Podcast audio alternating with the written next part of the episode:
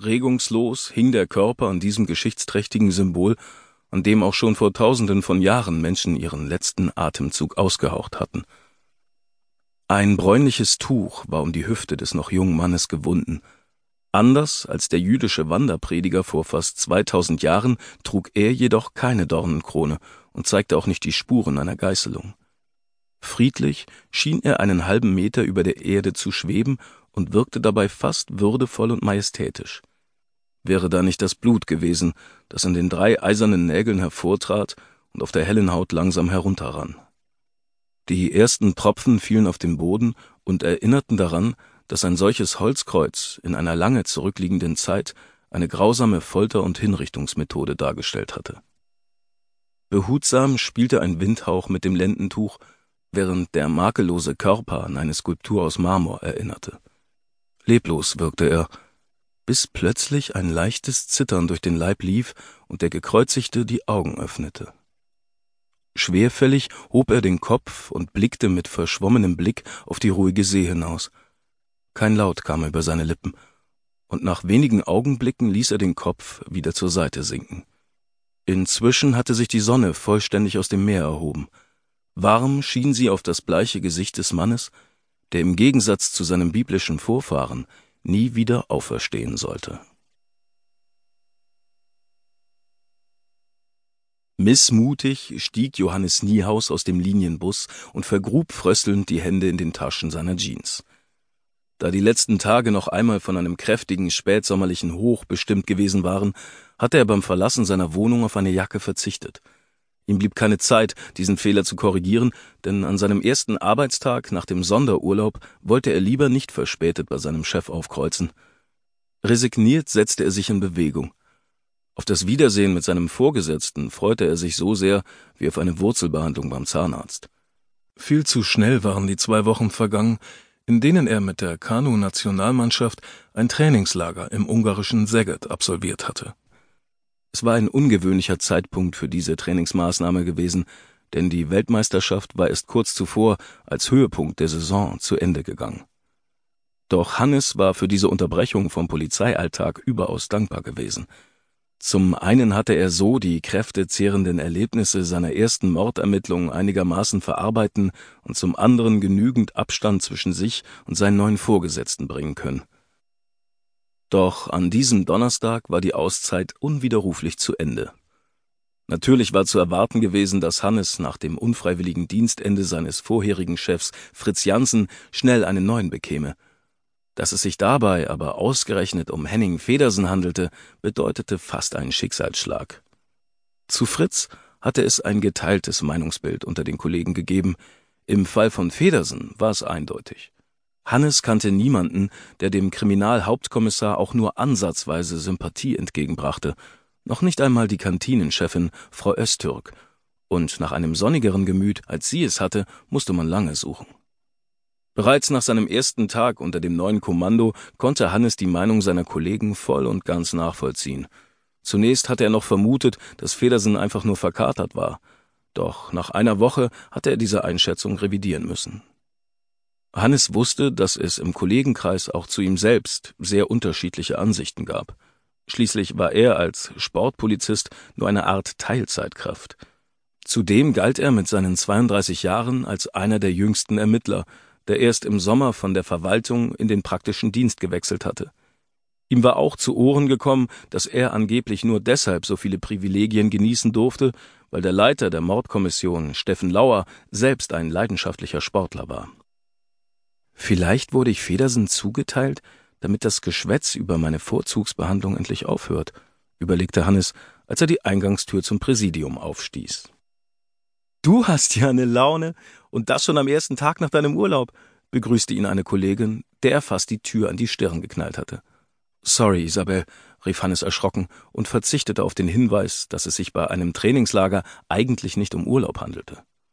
Zumal sein Dauerkontrahent Ralf auch nach Saget gereist und ihm nach Kräften auf die Nerven gefallen war.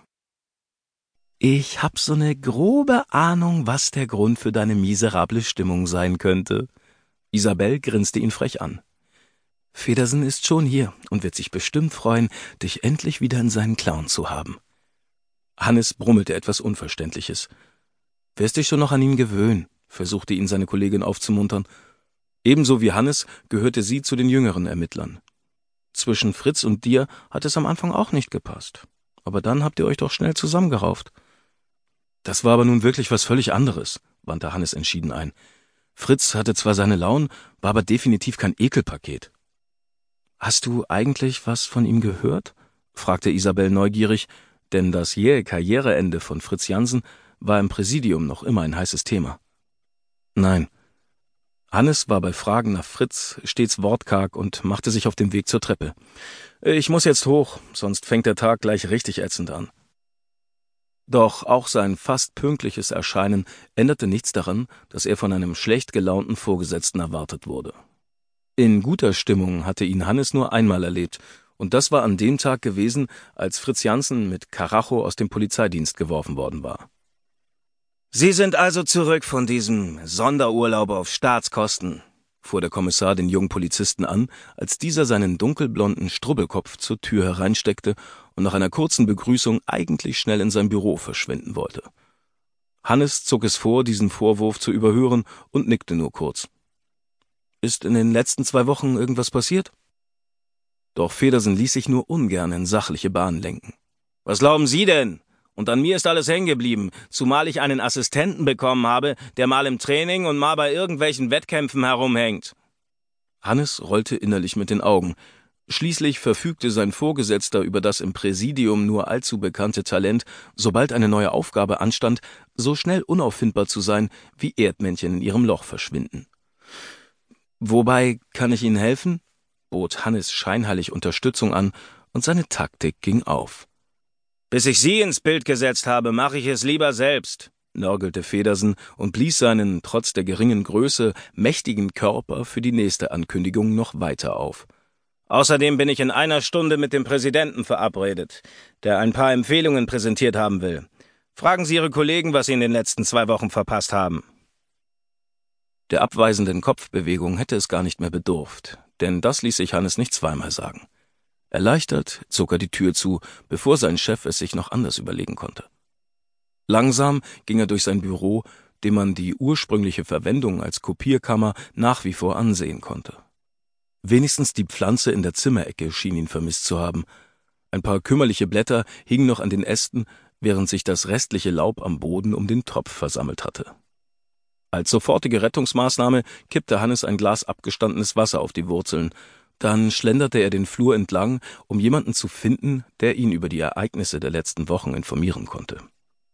Wie sich herausstellte, hatte Hannes nicht viel verpasst. Zumindest nichts, bei dem sich dein Boss besonders hervorgetan hätte, wie es sein Kollege Marcel boshaft ausdrückte. Marcel war zwar der Vorgesetzte von Isabel, stand als Kriminaloberkommissar aber eine Stufe unter Henning Federsen.